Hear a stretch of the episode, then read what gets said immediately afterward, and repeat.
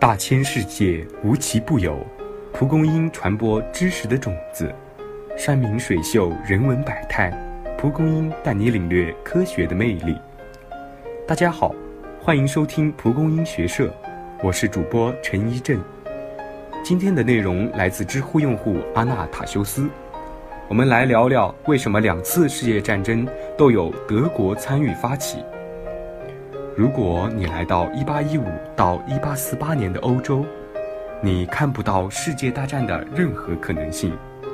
法军大公无私地镇压西班牙立宪派，沙皇的军队和奥地利亲密无间地剿灭匈牙利革命，普鲁士、奥地利携手推进德意志邦国的审查，瑞士革命受到全欧洲的警告，全欧的国家不是厮杀，而是手牵手共同镇压革命。为什么？我们先来看看1815到1848的世界。法国大革命和拿破仑战争向欧洲传播了一个最关键的信息：自由、平等、博爱。自由主义蓬勃发展，欧洲的君主们自此丧失了统治合法性。他们联合在一起，用维也纳体系和神圣同盟来维持统治。然而，他们仅仅依靠推崇传统社会这种意志虚无玄妙的胡言，对立面一句“人人生而平等”就能将它击得粉碎，连宗教也反对神圣联盟的信条。到了1848年，法国路易波拿巴成为法国总统，奥地利梅特涅下台，普鲁士立宪，基本宣布这种镇压政策的全面失败。让统治者更害怕的是。随着工业时代巨大的贫富分化和早期资本主义的残酷剥削，自由主义、无政府主义、马克思主义纷纷发展，分别对自由、平等做出了新的解读。自由主义开始推动政治权利和立宪共和，无政府主义开始组建工会互助，马克思主义开始推动公民政治经济平等，都开始强烈挑战社会统治。那么，新的统治者怎么办？英国作为世界秩序的既得利益者，推进了符合自由主义、无政府主义、马克思主义需要的多种改革，而大部分统治者不再寻求一国统治者的帮助，而是在纷繁复杂的运动中拾起来一个维持合法性的有力武器——民族主义。民族主义本来是自由主义者的信仰、统一和自由。十九世纪后半期，统治者以及身后保守力量已经取代自由主义者，完全拿到了民族主义大旗。路易波拿巴号称最后一位法国皇帝和第一位法国总统，因为在他的统治中，不再强调君权神授，而是强调政绩加民族主义。普鲁士王室更是宣布应顺应民族主义。成立北德意志联邦，而后成为德国。其他国家也是不甘落后，用争取生存空间的口号和挑动对其他民族的仇恨来缓和国内矛盾。法国是政治民族主义，把自由平等和国家认同联系在一起；德国以及其他欧洲小国是文化民族主义。由于长期受到压迫。无法如法国宣扬自己引领世界发展，转而宣扬传统文化优越于其他民族的文化优越论。这种文化民族主义的特点，第一是更脱离自由平等，宣扬国家永恒；第二是更加非理性，强调本国传统价值在本质上的优越；第三是更相信强权，强调集体认同。在这种宣扬中，民族主义开始逐渐变为恶之花，演化出了民族沙文主义、极端民族主义、种族主义等一系列思潮，均在19世纪末纷纷出现。资本家需要市场，旧君主需要民族主义，唯一的路是侵略扩张。英法德奥意俄塞，全都是民族沙文主义大行其道。在全欧民族沙文主义的狂潮下，各国外交官都没有发动战争的企图，却难以抵挡历史大势。一战爆发，这也就是为什么评价一战是帝国主义之间的不义之战。说德国是完完全全的发起方，当然有很大问题。但德国是民族主义的最大受益方，作为国际地位不足而磨刀霍霍，拥有狂热的民族主义情绪，容克军官等传统的国家，也算是明智实归。等到一战进行到一九一七年，各国的普罗大众终于意识到自己是被统治者们、资本家们欺骗，用自己的生命去帮助他们争夺权力。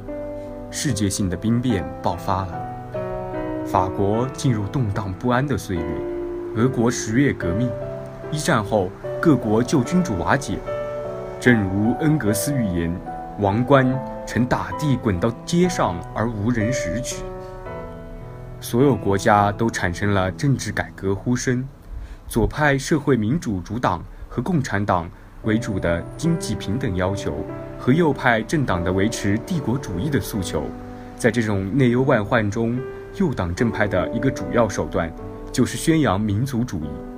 贞德被重新奉若神明，两位特列被重新挖掘出武功赫赫，几乎所有国家都被民族主义和社会主义撕裂，而民族主义在这种撕裂中愈发极端。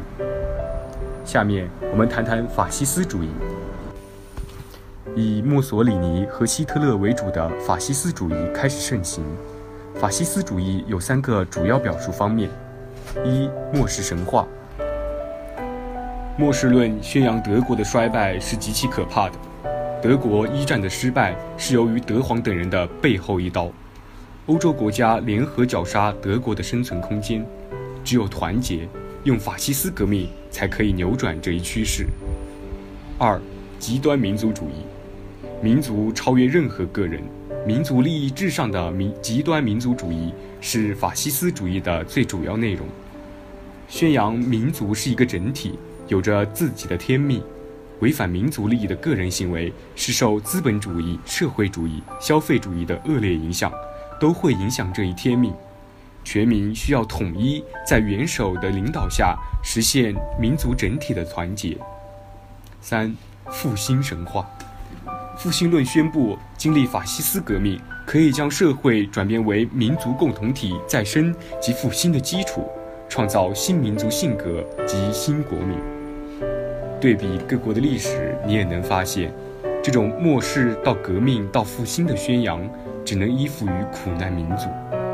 各国的统治者纷纷行动，意大利开始宣扬从罗马以来的苦难，德国宣扬一战的背叛。波兰宣扬被三次瓜分，西班牙宣扬近代的衰落，匈牙利宣扬奥斯曼和奥地利对自己的破坏，土耳其宣扬自己受希腊和俄国的侵略，其他巴尔干所有国家都开始有了自己的法西斯力量，连远东的蒋介石都宣扬法西斯主义来维护自身统治。当这一力量发动战争时，其理论上的终极目标是重构世界版图，将所有其他民族纳为二等公民。所以，二战是带有价值判断的法西斯与反法西斯的战争，不是一战的不义之战。二战后，各国发现了集中营、种族屠杀等一系列罪恶，这种极端民族主义终于受到了制裁。联合国 CPPCG 条约。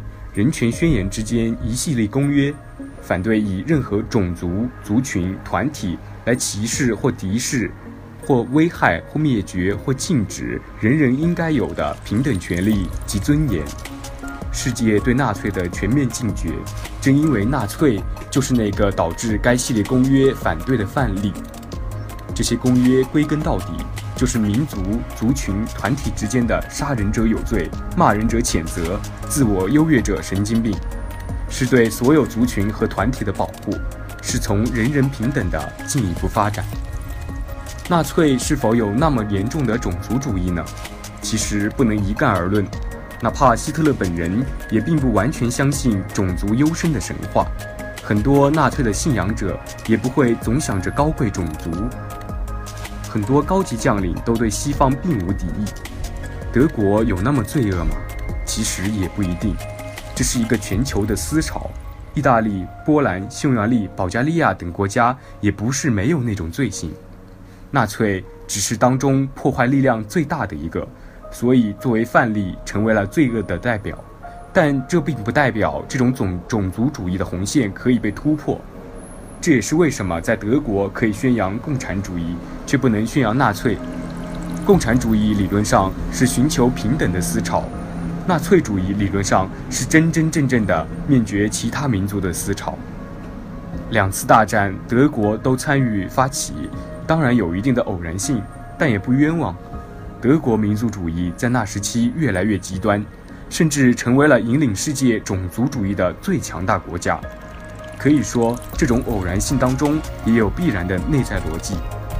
我们既不能宣扬德国的罪恶内核，多赋予德国更多的罪行，强调普鲁士军官团的原罪，更不能放大这种偶然性，单一强调西方对德的压迫，而忽视德国内部的种族主义倾向。感谢大家的收听，欢迎大家关注、转发与我们交流。我们下期再见。